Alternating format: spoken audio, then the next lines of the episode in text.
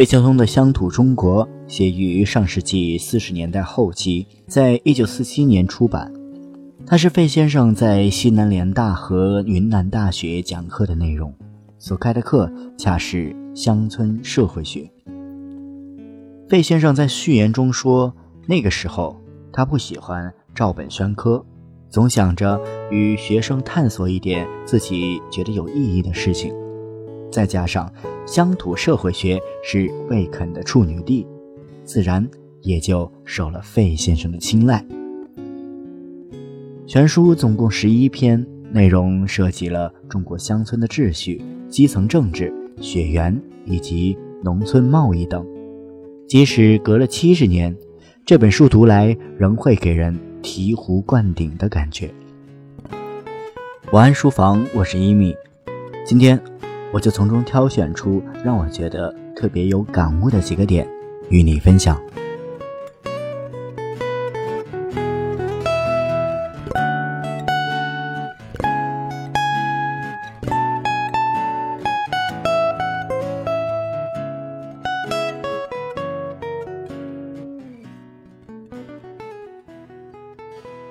费先生说：“中国的乡村是聚村而居。”甚至一村一姓，也就是熟人社会。大家屋子挨着屋子，田地连着田地，这种关系的熟悉程度，现代都市、西方社会都匪夷所思。在他看来，原因有三点：一是每家每户耕地面积小，在一起住，农场和住宅的距离不会过分远。二是需要水利，有需要合作时比较方便。三是人多的时候彼此都更加安全。在熟人社会的村落，熟人见面打招呼、互相帮助，都有熟人社会的特征。在现在的老家农村，仍然保持着这样的成规。由此一来。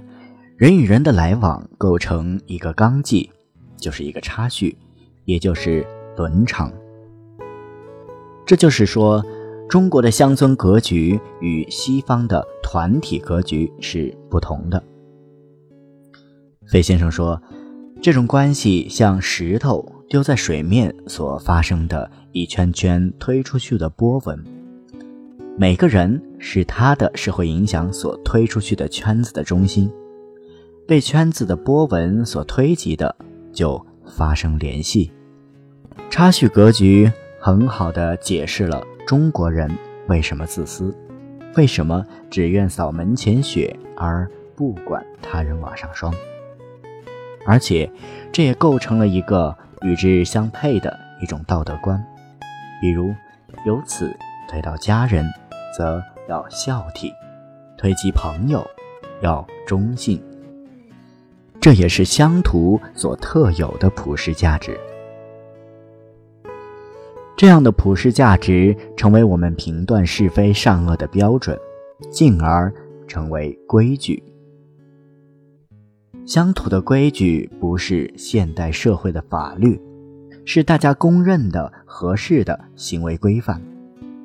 即便是女人，就得裹小脚。奸夫淫妇就得一起沉江，这样残酷的规矩，只要是合乎礼法，也就是好的、合适的。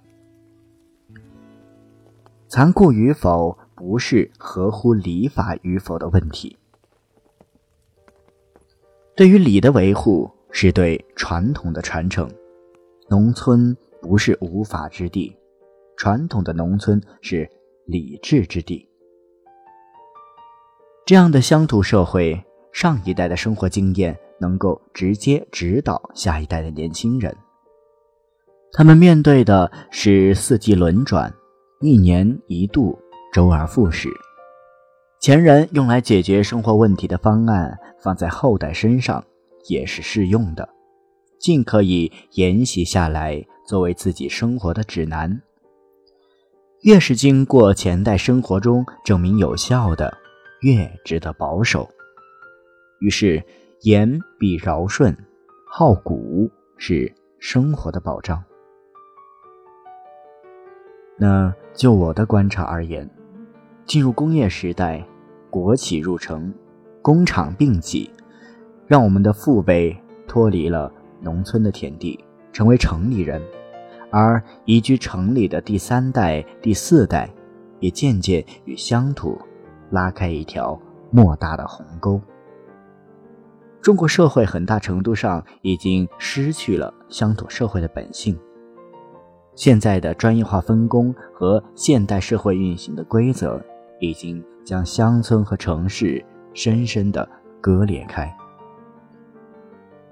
种好田地已经不是获得生存的主流方式。从上一代到这一代，在城里打工谋取一个工作或者做个生意，能够更快地实现家庭的物质富足。不仅如此。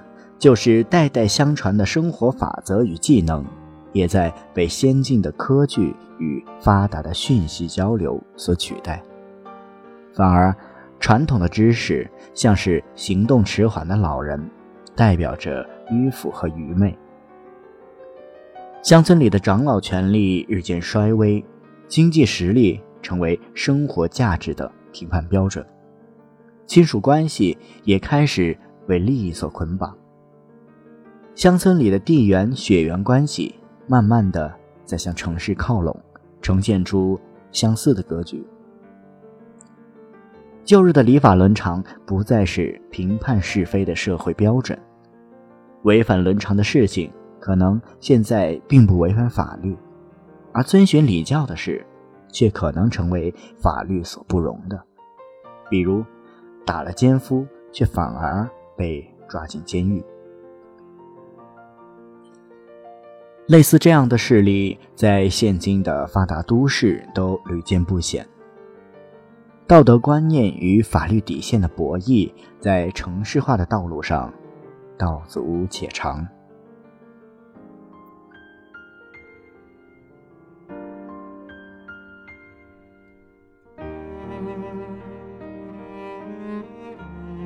谈及于此，不由得想到了自己的经历。今年有亲人过世，他的儿女们在他们从小长大的地基上，给养育他们的母亲送终。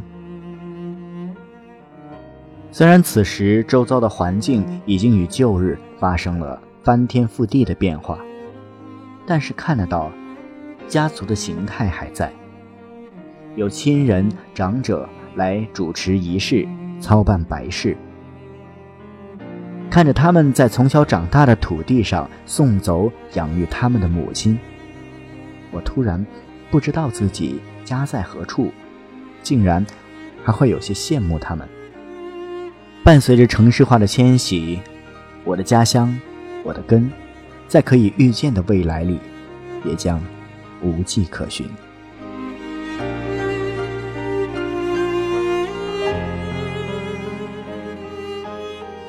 好了，那今天的节目内容就是以上这些，也欢迎你在喜马拉雅订阅我们的书评播客节目《晚安书房》，每周日晚与你听完一本书。我是主播一命，我们下期再见。